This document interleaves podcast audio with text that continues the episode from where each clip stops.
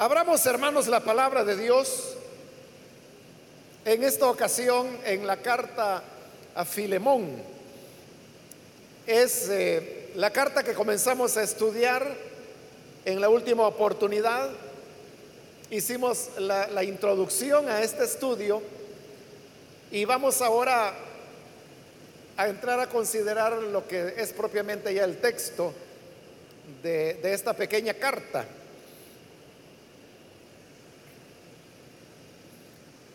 La palabra de Dios nos dice en la carta a Filemón, versículo 1 en adelante, Pablo, prisionero de Cristo Jesús, y el hermano Timoteo, a ti, querido Filemón, compañero de trabajo, a la hermana Apia, a Arquipo, nuestro compañero de lucha, y a la iglesia que se reúne en tu casa. Que Dios nuestro Padre y el Señor Jesucristo les concedan gracia y paz. Amén. Hasta ahí dejamos la lectura. Pueden tomar sus asientos, por favor, hermanos.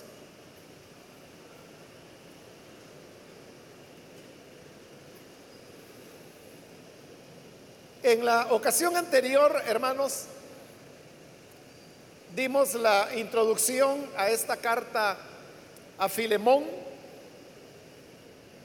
y dijimos que detrás de la carta hay una historia escondida y que uno únicamente la puede deducir a través de lo poco que Pablo dice en esta carta. Pero ya dimos una idea de qué era lo que sucedía y las razones que motivaron a Pablo a escribir esta carta que ahora él está enviando. Los versículos que hoy hemos leído es lo que se llama el prescripto de la carta. Prescripto era eh, eh, el nombre que recibía lo que hoy sería una introducción a una carta. Y estaba formado por tres elementos. En primer lugar, el remitente. En segundo lugar, el destinatario. Y el tercer elemento era un saludo que se enviaba a ese destinatario. Ese era el orden de los prescriptos de las cartas en la época de Pablo. Es decir, que cuando él redactó esta carta, Pablo ni idea tenía que un día llegaría a convertirse en escritura.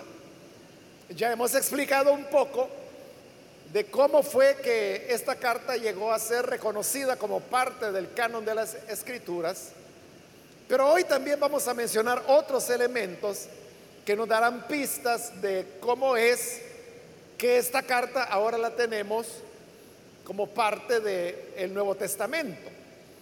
Pero digo, en el momento que Pablo la escribió, él estaba lejísimo de pensar que esta carta personal, porque iba dirigida a Filemón, no a una iglesia, hacía que fuera una cosa muy doméstica, muy de ellos, muy de su amistad pero al redactar la carta, Pablo siguió las normas de redacción de cartas que había en la época. Usted sabe que hay, aún hoy en día, distintos tipos de carta. Hay cartas, eh, como se llaman, familiares, hay cartas diplomáticas, hay cartas de negocios. Entonces, dependiendo cuál es el propósito o a quién va dirigida la carta, así es el formato que las personas eligen para poderla redactar. Lo mismo ocurría en el siglo I, cuando Pablo redacta esta carta a Filemón. Recordemos que él está en Filipos, él está preso, Y desde esa prisión, él redacta la carta y lo hace siguiendo las reglas para redacción de cartas que había en la época. Parte de esas reglas es lo que le acabo de mencionar del prescripto, que tenía esos tres componentes, el remitente, el destinatario y el saludo. Usted puede encontrar el remitente en el versículo 1. El destinatario también está en el versículo 1, pero al final, cuando dice a ti, querido Filemón. Y el saludo lo podemos ver en el versículo 3, cuando dice que Dios nuestro Padre y el Señor Jesucristo les concedan gracia y paz. Ahí están los tres elementos de lo que constituía una introducción a una carta. Vamos ahora, hermanos, a ver cada uno de los elementos. En primer lugar, comenzamos con el remitente. Comienza el versículo 1 diciendo Pablo. Ya dijimos en la introducción que la carta a Filemón es una de las cartas auténticas de Pablo. Y también expliqué las razones por qué se sabe que la carta es auténtica. Es por el vocabulario, el estilo, la redacción, o sea, todo corresponde a Pablo. Pero note que en esta oportunidad Pablo no se presenta a sí mismo como lo hace en otras cartas cuando normalmente él dice Pablo, apóstol de Jesucristo. Él aquí para nada menciona su apostolado en la carta. Y si uno se pregunta por qué razón Pablo no hace aquí lo que acostumbraba hacer, la respuesta es porque estamos diciendo que era una carta personal. Y lo que había entre Pablo y Filemón era una relación muy estrecha. Pablo lo llama su compañero en la obra. No era solamente un hermano en quien Pablo tenía mucha confianza, con quien tenía una amistad significativa, sino que lo veía como un colaborador en la obra del ministerio, compañero de trabajo, lo llama Pablo. Entonces, si Filemón era un compañero de trabajo, Filemón por demás ya sabía que Pablo era un apóstol de Jesucristo. Y por eso es que él no tiene necesidad de estar afirmando su autoridad o su ministerio, porque este es plenamente reconocido por Filemón. En lugar de decir que él es un apóstol de Jesucristo, prefiere decir Pablo, prisionero de Cristo Jesús. Y esta es la primera vez que Pablo hace referencia en esta carta al hecho de que está preso. En la introducción ya dijimos que, aunque la carta es muy corta, cinco veces Pablo hace referencia a que él está preso. Y lo hace desde aquí, desde la primera frase. Entonces se presenta como Pablo, prisionero de Cristo Jesús. ¿Por qué razón Pablo se presenta de esa manera y por qué él va a ser tan repetitivo en una carta tan corta sobre el hecho de que está preso? Es por el mismo contenido de la carta. La carta fundamentalmente lo que está haciendo es que él está solicitando un favor. Le está pidiendo un favor a Filemón. Para eso él escribió la carta. Este favor no era algo que Pablo quería para él, sino que es un favor que está pidiendo para beneficiar a Onésimo, que es el personaje central de la carta. En este prescripto todavía no se va a mencionar, pero sí lo será en el resto de la carta. Entonces, como Pablo lo que quiere es pedir un favor. Y como más adelante lo vamos a ver en la carta, él dice que es un favor que quiere pedir por amor. Él no lo está pidiendo, él, él le dice, aunque tengo la autoridad para mandarte, para ordenarte lo que tienes que hacer, no te lo voy a ordenar, sino que te lo voy a pedir por amor. lo que Pablo está haciendo es una apelación a la buena voluntad de Filemón. En esa apelación es que resulta importante hacerle memoria a Filemón que Pablo está preso. ¿Por qué razón? Porque si Pablo estaba preso, significaba obviamente que estaba preso por causa del Evangelio. Y a una persona que está padeciendo por la causa del Evangelio, es bien difícil poderle negar un favor. Porque es una persona que está en desventaja, es una persona que está privada de libertad y por lo tanto es un elemento importante para mover el corazón de cualquiera, sobre todo ahora que Pablo lo que está solicitando es un favor. Por eso es que él se presenta no como apóstol, lo cual afirmaría su autoridad. Pero como él lo va a explicar, no te lo quiero ordenar. Quiero que lo hagas por amor. Por eso es que él se presenta como prisionero de Cristo para apelar a la buena voluntad y a la sensibilidad de Filemón.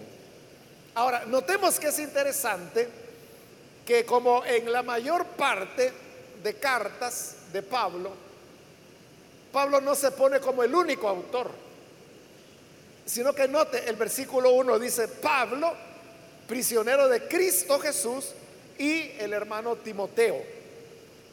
Timoteo aparece como coautor en la mayor parte de cartas que Pablo envió. Recordemos que Nicodemo, perdón, Timoteo, fue eh, compañero de Pablo a partir de lo que nosotros conocemos como su segundo viaje misionero. Y es así como Timoteo está junto con Pablo en Filipos.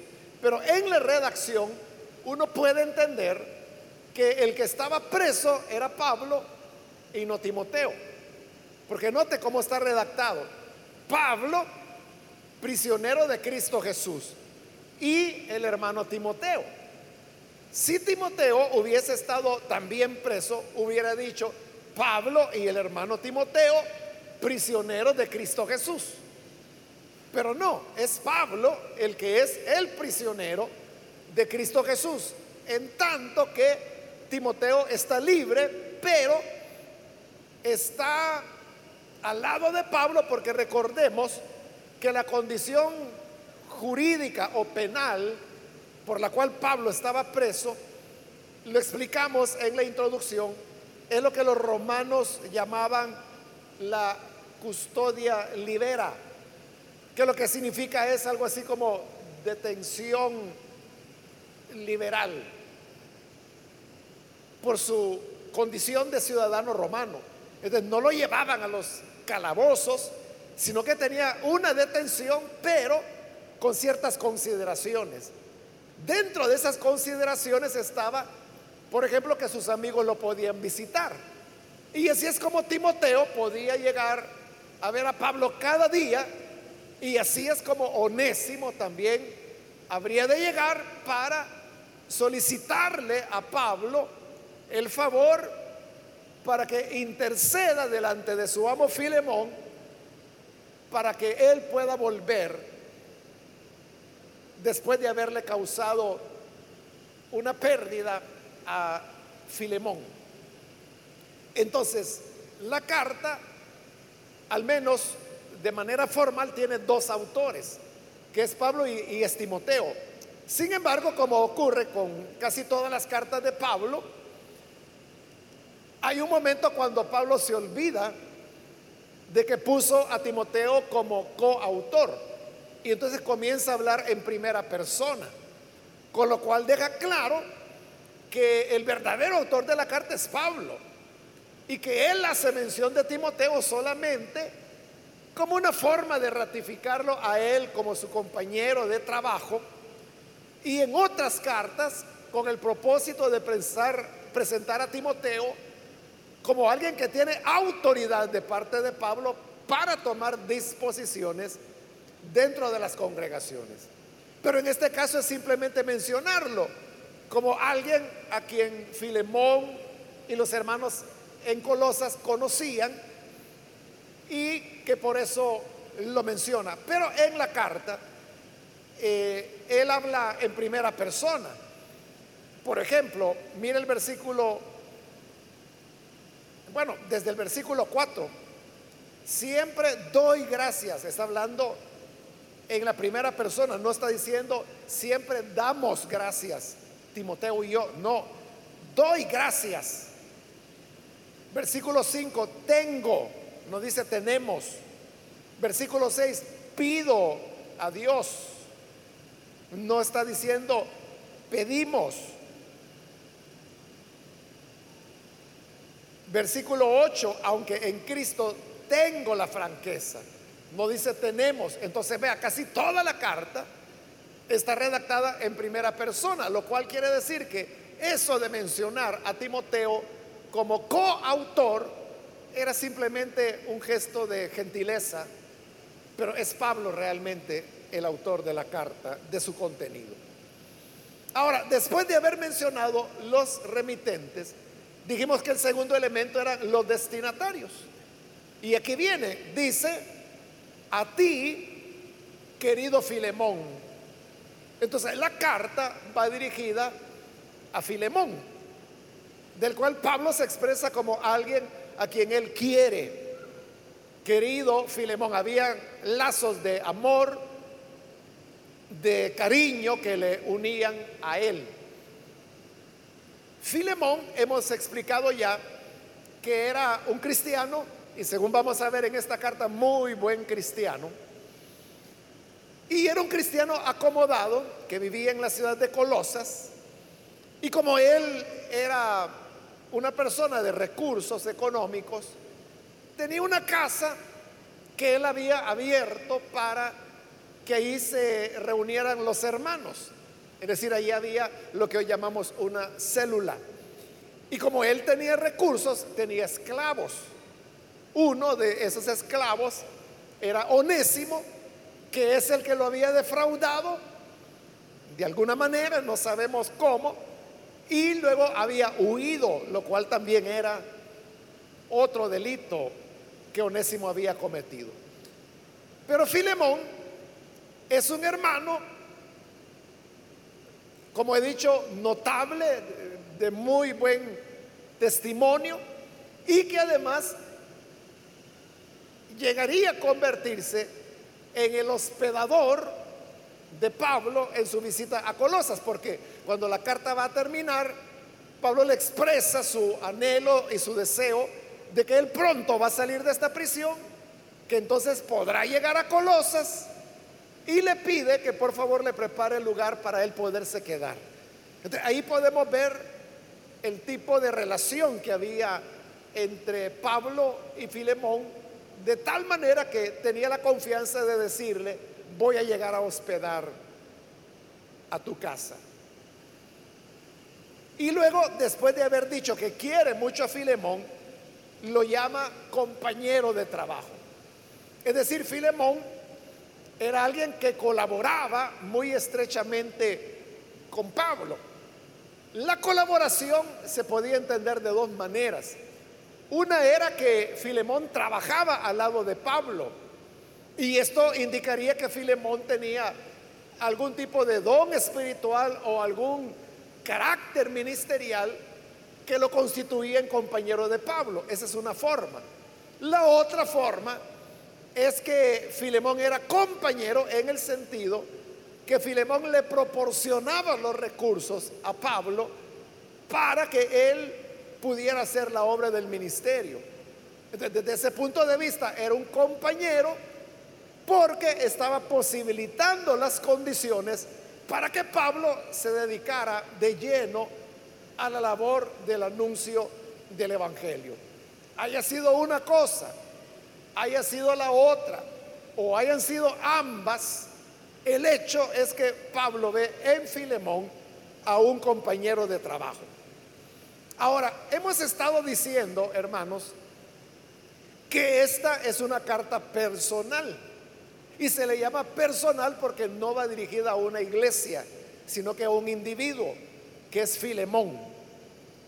Pero cuidado, cuidado, porque es una carta personal, pero no es una carta privada. Es diferente que una carta sea personal, esa es una cosa, y que una carta sea privada, eso sería otra cosa.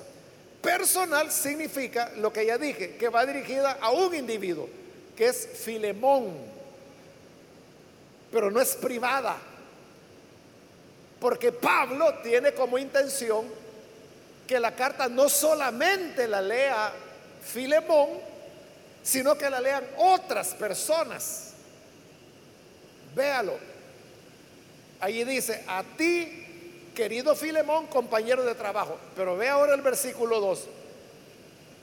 Ya saludó a Filemón y ahora saluda a la hermana Apia. Luego va a saludar a Arquipo, ahí van tres personas. Y como que si fuera poco, al final del versículo 2 dice, y a la iglesia que se reúne en tu casa. Por eso le digo, la carta era personal, pero no era privada. Era personal porque iba dirigida a Filemón. Pero desde que Pablo está comenzando a redactar la carta, él ya tiene en mente que la carta no es privada porque la va a leer Filemón, la va a leer la hermana Apia, la va a leer Arquipo y la va a leer la iglesia que se reúne en casa de Filemón. Cuando digo leer, realmente, hermanos, es un decir porque no era que la iglesia leyera la carta. Más bien era que la iglesia escuchaba la lectura de la carta que hacía una persona. Probablemente, o sea, no lo podemos asegurar, pero probablemente el que podía leer era Filemón. No sabemos si la hermana Apia podía leer o si Arquipo podía leer pero alguien pudo haber sido Filemón, pudo haber sido otro hermano, leía la carta y lo hacía públicamente para que la congregación escuchara. En otras ocasiones he explicado, hermanos, que no era solamente leer por leer, más que leer, era declamar la carta. Es decir, que quien leía lo cual no era común en un mundo donde el 90% de las personas eran analfabetas. Solamente el 10% podía leer y escribir. Recuerde que Colosas era una ciudad que en esta época estaba en mucha decadencia. Era una especie de ciudad fantasma. Entonces no habían ahí muchas personas que pudieran leer. alguien era el que leía, pero esa persona que leía, leía muy elegantemente, como le digo, más que leer, declamaba. Y eso es lo que hacía que se le soltara a la gente los amén, que posteriormente fueron añadidos a la escritura misma.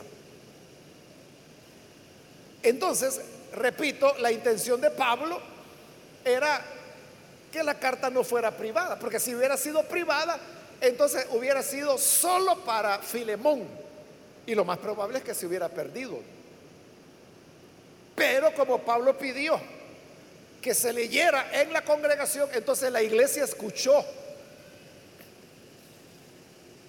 Y aunque la carta no toca ningún tema doctrinal, como lo explicamos, la semana anterior, sin embargo tenía un valor.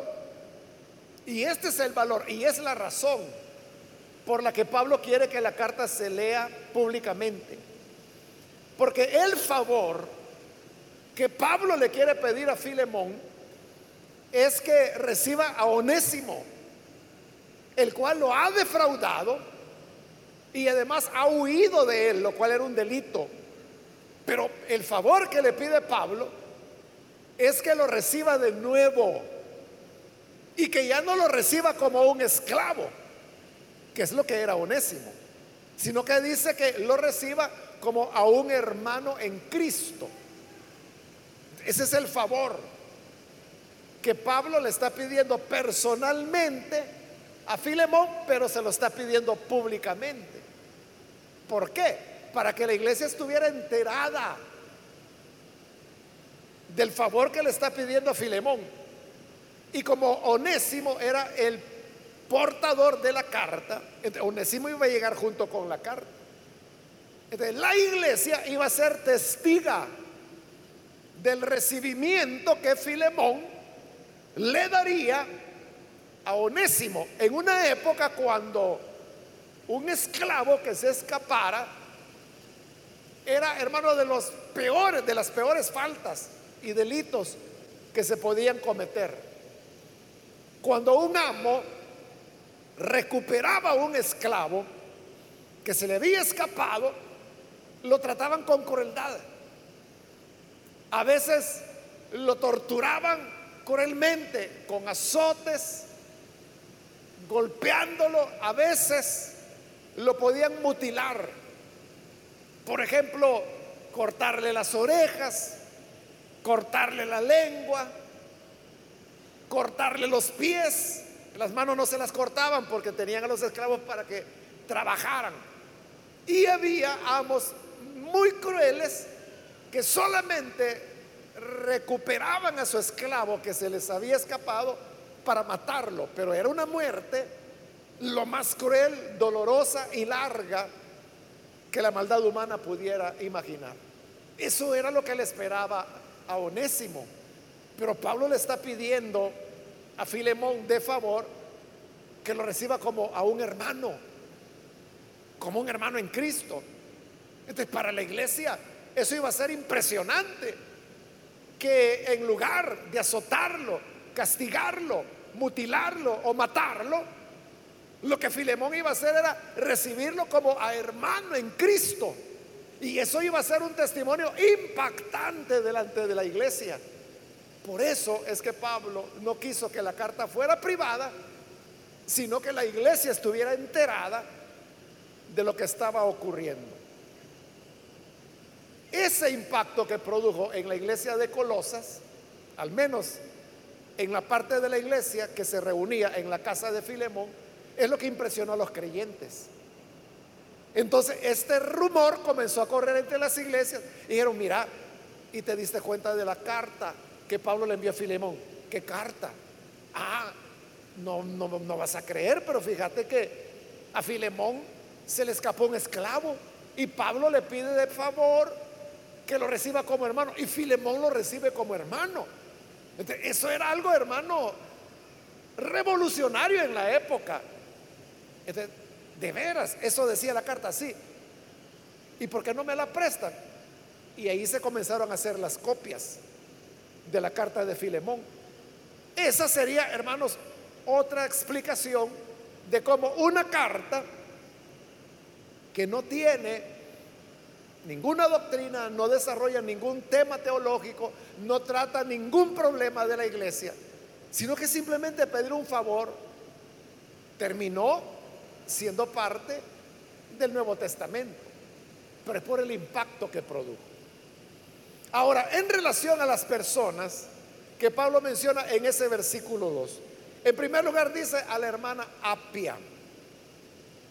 No se sabe, hermanos, si Apia era la esposa de Filemón o si era hermana de Filemón. O sea, no se sabe. Pero el hecho de que Pablo los mencione juntos, a ti querido Filemón, a la hermana Apia, los relaciona. eso lleva a pensar, bueno, algunos piensan que Apia era la esposa de Filemón otros piensan que era su hermana. Y lo mismo ocurre en relación a Arquipo. Arquipo, algunos piensan que era hijo de Filemón. En ese caso, según este punto de vista, Pablo está saludando al hogar, está saludando a Filemón, a su esposa Apia y a su hijo Arquipo. Pero como le digo, hay otros que piensan que era Filemón, Apia su hermana y Arquipo, algunos piensan que era simplemente un hermano destacado y que por eso Pablo lo menciona como nuestro compañero de lucha. Pero note que hoy está diciendo nuestro compañero, porque como ya dijo que Filemón era su compañero de trabajo, hoy le está diciendo a Filemón, Arquipo, nuestro compañero, porque si era compañero de Pablo, también lo era de Filemón. De los tres eran compañeros de lucha, como hoy lo está diciendo. Esta sería una manera extraña de referirse a un hijo, ¿verdad? Que en lugar de llamarlo hijo, lo llama compañero de lucha. Y esa, por ejemplo, es un argumento de los que piensan que Arquipo no era hijo de Filemón, sino que un hermano. Bueno, independientemente, porque esto no sé si algún día se llegará a saber, ¿verdad? Pero hoy por hoy no se sabe si había lazos de parentesco entre Filemón, Apia y Arquipo, o si simplemente eran hermanos en Cristo, o que tenían grados de consanguinidad, no de esposos, sino que de otro tipo. Pero lo que es evidente es que los tres jugaban un papel importante dentro de la iglesia.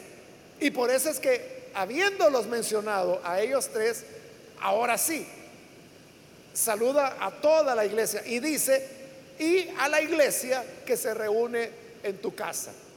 Entonces, Pablo está saludando a el grupo de creyentes que se reunían en casa de Filemón.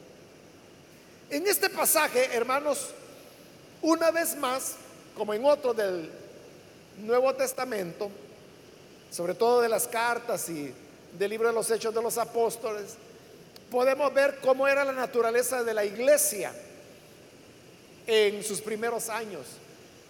Lo hemos dicho muchas veces, ellos no tenían un edificio para el culto religioso, se reunían en las casas. En este caso, ahí lo está diciendo claro Pablo, la iglesia que se reúne en tu casa. Eso que Filemón tenía, como le dije hace un momento, es lo que hoy nosotros llamamos células era un grupo de hermanos que llegaban a la casa de Filemón.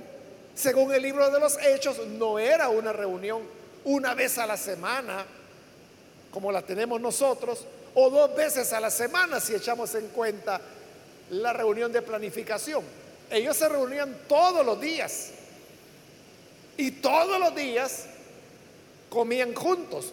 Y cuando digo todos los días, me estoy refiriendo de lunes a domingo, los siete días de la semana. Para ellos no había fin de semana.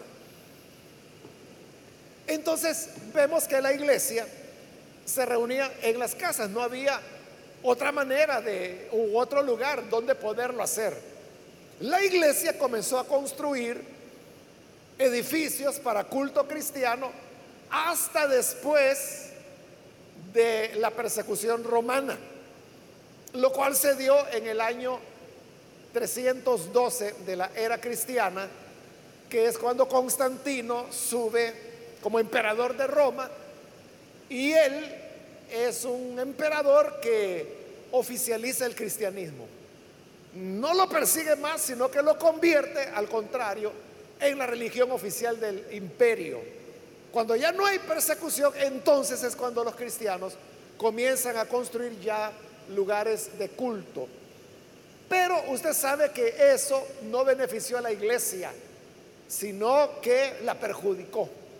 Porque ahí es donde va a comenzar la pérdida del poder, la pérdida del ejercicio de los dones, la pérdida de la acción, del trabajo de los creyentes como parte del cuerpo de Cristo y como sacerdotes de Cristo Jesús. Y eso no se va a recuperar sino hasta, bueno, en ciertos momentos aislados de la historia, pero de manera ya más contundente hasta 1963, cuando inicia lo que hoy se conoce como el movimiento celular moderno, que comienza allá en Corea del Sur con el pastor Cho, que es pues el que hoy continúa extendiéndose, hoy está en todo el mundo, continúa extendiéndose cada vez más y más, y las iglesias celulares del planeta son las iglesias que más están creciendo y las más dinámicas de las que hay. Entonces es un mover sobrenatural. ¿Por qué? Porque es la iglesia volviendo al modelo de las sagradas escrituras. Por eso, hermanos, esto que nosotros hacemos de trabajar en células y que un día a la semana usted va a una casa donde se reúne con los amigos, donde se comparte la enseñanza de la palabra, donde se canta, donde hay comunión, donde hay oración, donde hay un llamado para recibir a Cristo. Cuando se comparte un refrigerio, lo que se está haciendo es reproducir la iglesia del siglo primero, que es lo que había en casa de Filemón. Es decir, Filemón era un anfitrión. Filemón era un anfitrión. Y por eso cada hermano, cada hermana que es anfitrión en su casa, que abre las puertas para que otras personas lleguen a escuchar el Evangelio de Cristo, usted es una persona especial en los planes de Dios. Es un Filemón o es una Filemona o Filomena. Bueno, cualquiera de los dos nombres que usted quiera tomar. Pero eso somos, es decir, personas que continúan la tradición de la iglesia primitiva de reunirse en las casas. Entonces, Pablo, aunque está tratando un asunto doméstico, quiere que los hermanos que lleguen a esa casa estén enterados. Porque recuerde, lo que el Nuevo Testamento llama casa, que es la palabra oikos, el griego oikos, no era solamente lo que nosotros hoy llamamos familia, papá, mamá y los hijos. No, no, no. Oikos en las escrituras es papá, mamá, los hijos y los esclavos. Es decir, que Onésimo era parte del el oikos de Filemón. Entonces cuando le dice, y a la iglesia que se reúne en tu casa, en el griego lo que Pablo escribió es, y a la iglesia que se reúne en tu oikos. Es como Filemón, perdón, Onésimo, era parte de ese oikos. Por eso es que Pablo quiere que la carta, que es personal, él quiere que sea pública, no privada. Porque la iglesia se reúne en ese oikos. De quiere que la iglesia sepa lo que significa ser creyente ante un tema como es el de la esclavitud, que también algo estuvimos hablando en la introducción. Y entonces la, enseñanza de Pablo en relación a cómo tratar a un esclavo, y en este caso un esclavo fugado, y que para colmo había defraudado a su amo. Es una gran enseñanza que como le expliqué la vez anterior, poco a poco fue permeando en el tema de la esclavitud hasta que se llegó a su abolición. Por eso yo le mencionaba que aquellos grandes próceres libertarios de los esclavos, todos tenían una identificación con el cristianismo. O sea, eran sacerdotes católicos porque no había iglesias evangélicas en ese momento aún. Pero, ¿por qué todos fueron sacerdotes? Era porque tenían conocimiento de las escrituras. Y entonces eso les mostraba que la esclavitud era algo que estaba en contra de los principios que, por ejemplo, Pablo está enseñando acá, en donde él pide que a un esclavo fugado y que ha defraudado se le reciba como a hermano en Cristo. Eso era revolucionario en la época. Estas reflexiones son las que fueron haciendo que poco a poco, pues la humanidad fuera cambiando. Pero hermanos, recordemos que esclavitud todavía hay.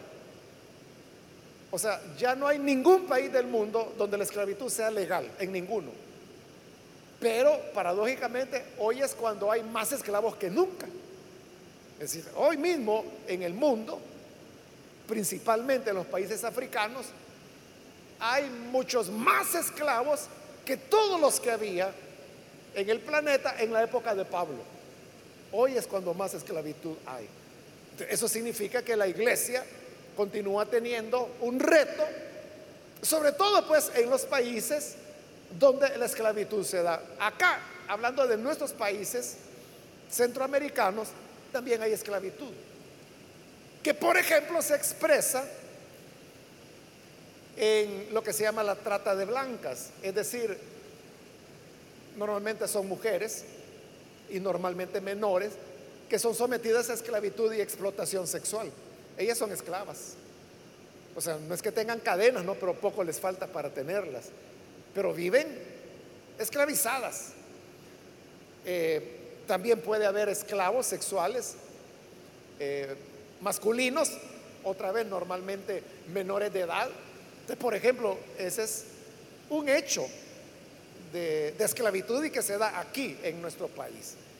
Y puede haber otros tipos de esclavitudes eh, laborales o de privaciones de libertad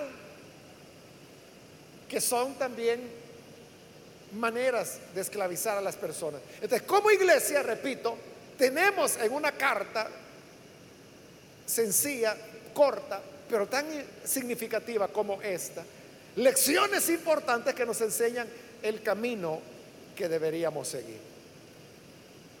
Bien, ya se mencionó el remitente y los destinatarios. Hoy vamos con el saludo. El saludo está en el versículo 3 que Dios nuestro Padre y el Señor Jesucristo les concedan gracia y paz. El saludo, hermanos, normalmente en las cartas de la época era invocar alguna deidad para pedir bendición sobre el remitente, perdón, el destinatario. Obviamente Pablo está apelando a Dios nuestro Padre y el Señor Jesucristo. O sea, no va a estar apelando a un ídolo o a otra deidad pagana. estas son las diferencias con las cartas tradicionales. Y es que Pablo antepone al único Dios verdadero, Dios nuestro Padre y el Señor Jesucristo. A ellos los pone como fuente de las bendiciones que Él va a desear para Filemón, para Apia, para Arquipo y para la iglesia que se reúne en su casa. Y aquí viene la bendición. Les concedan gracia y paz. Gracia y paz es un saludo tradicional en Pablo. Él lo usa en varias de sus cartas. A veces Pablo agrega misericordia. Gracia, misericordia y paz. Es otra forma de saludo. Pero normalmente él habla de gracia y paz. Note que en primer lugar está mencionando la gracia, porque la gracia es la que nos abre la puerta para acercarnos a Dios. Sin gracia, nosotros no podríamos llegar delante de Dios.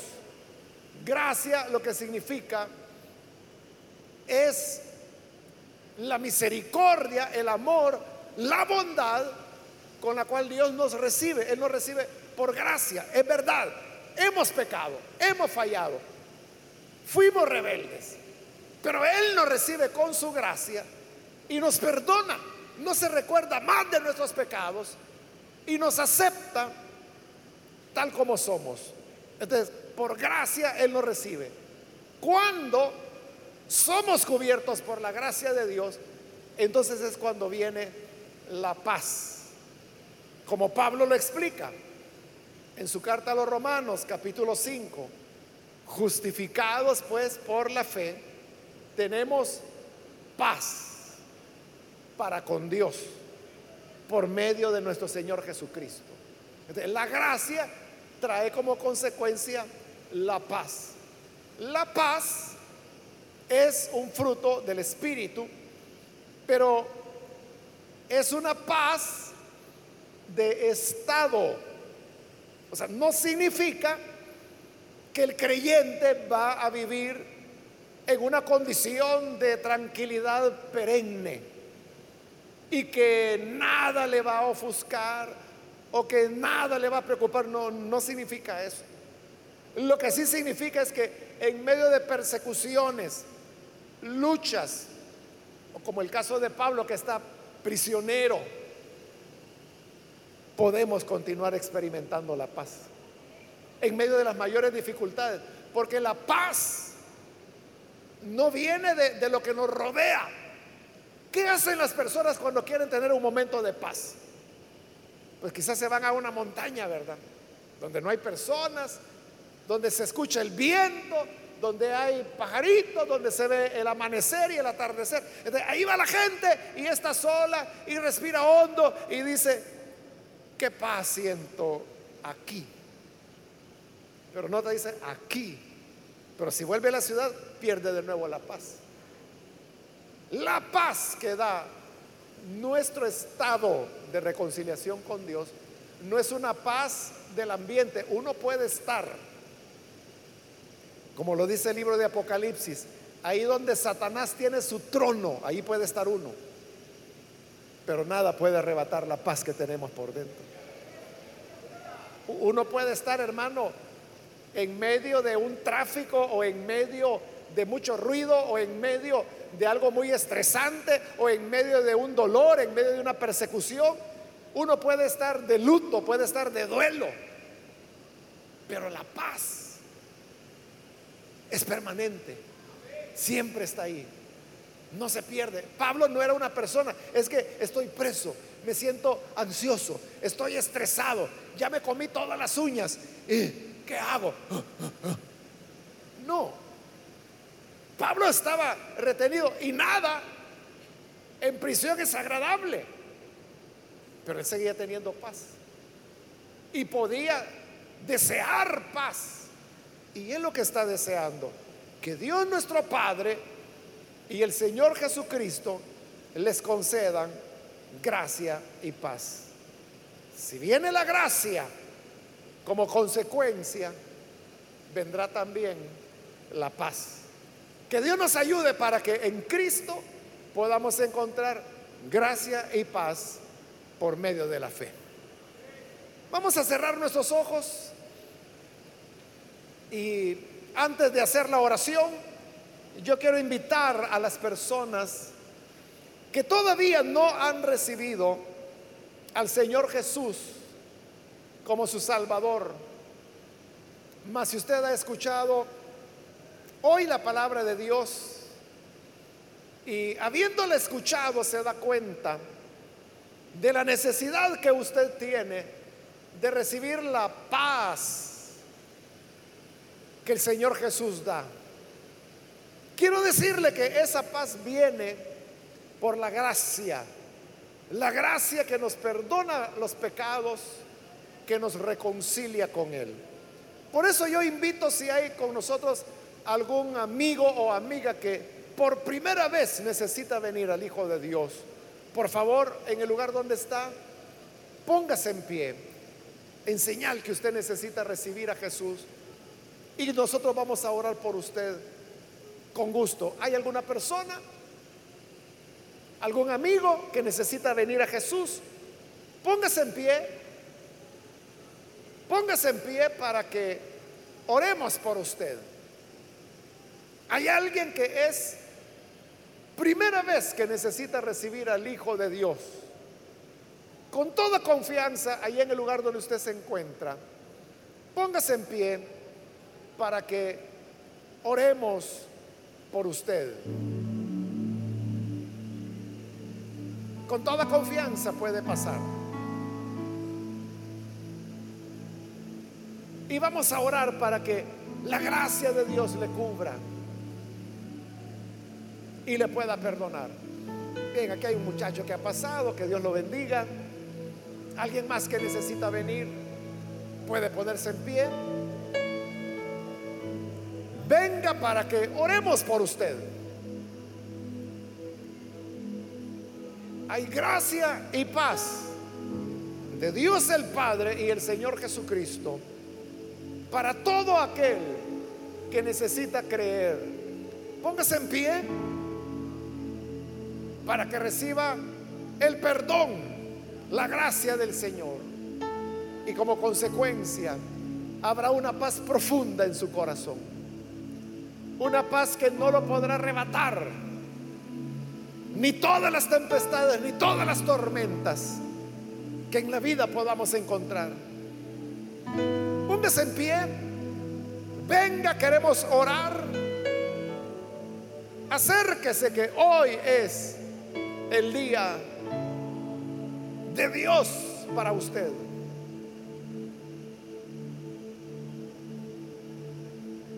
También si hay hermanos que se han alejado del Señor, mas hoy necesita reconciliarse. De igual forma, póngase en pie. Póngase en pie, usted que ya ha experimentado esa paz de la gracia de Dios. Cuando nos alejamos de Él, perdemos esa realidad de la paz. Pero por eso hoy le invito, si necesita reconciliarse, venga para que la paz del Señor le pueda perdonar.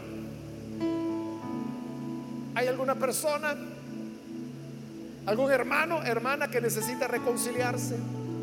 Póngase en pie y venga, vamos a orar. Hoy es un buen momento para que pueda pasar. Estamos a punto de orar, yo voy a finalizar, pero hago la última invitación. Si hay alguien que necesita venir al Señor por primera vez o reconciliarse, puede pasar. Muy bien, acá hay un niño, Dios le bendiga, bienvenido. Esta fue ya la última invitación. Alguien más que necesita aprovecharla. Póngase en pie para que oremos por usted. Muy bien, aquí hay otro joven, Dios lo bendiga. Bienvenido.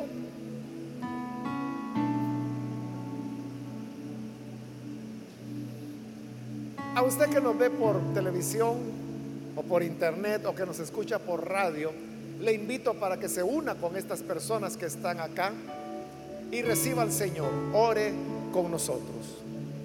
Señor, gracias te damos por estas personas que están aquí al frente, como también por aquellos que a través de televisión, radio, internet, están uniéndose ahora para recibirte como Salvador. Que tu gracia bendita perdone los pecados. Que tu gracia sin fin pueda lavarnos, quitar toda mancha y que delante de ti podamos lucir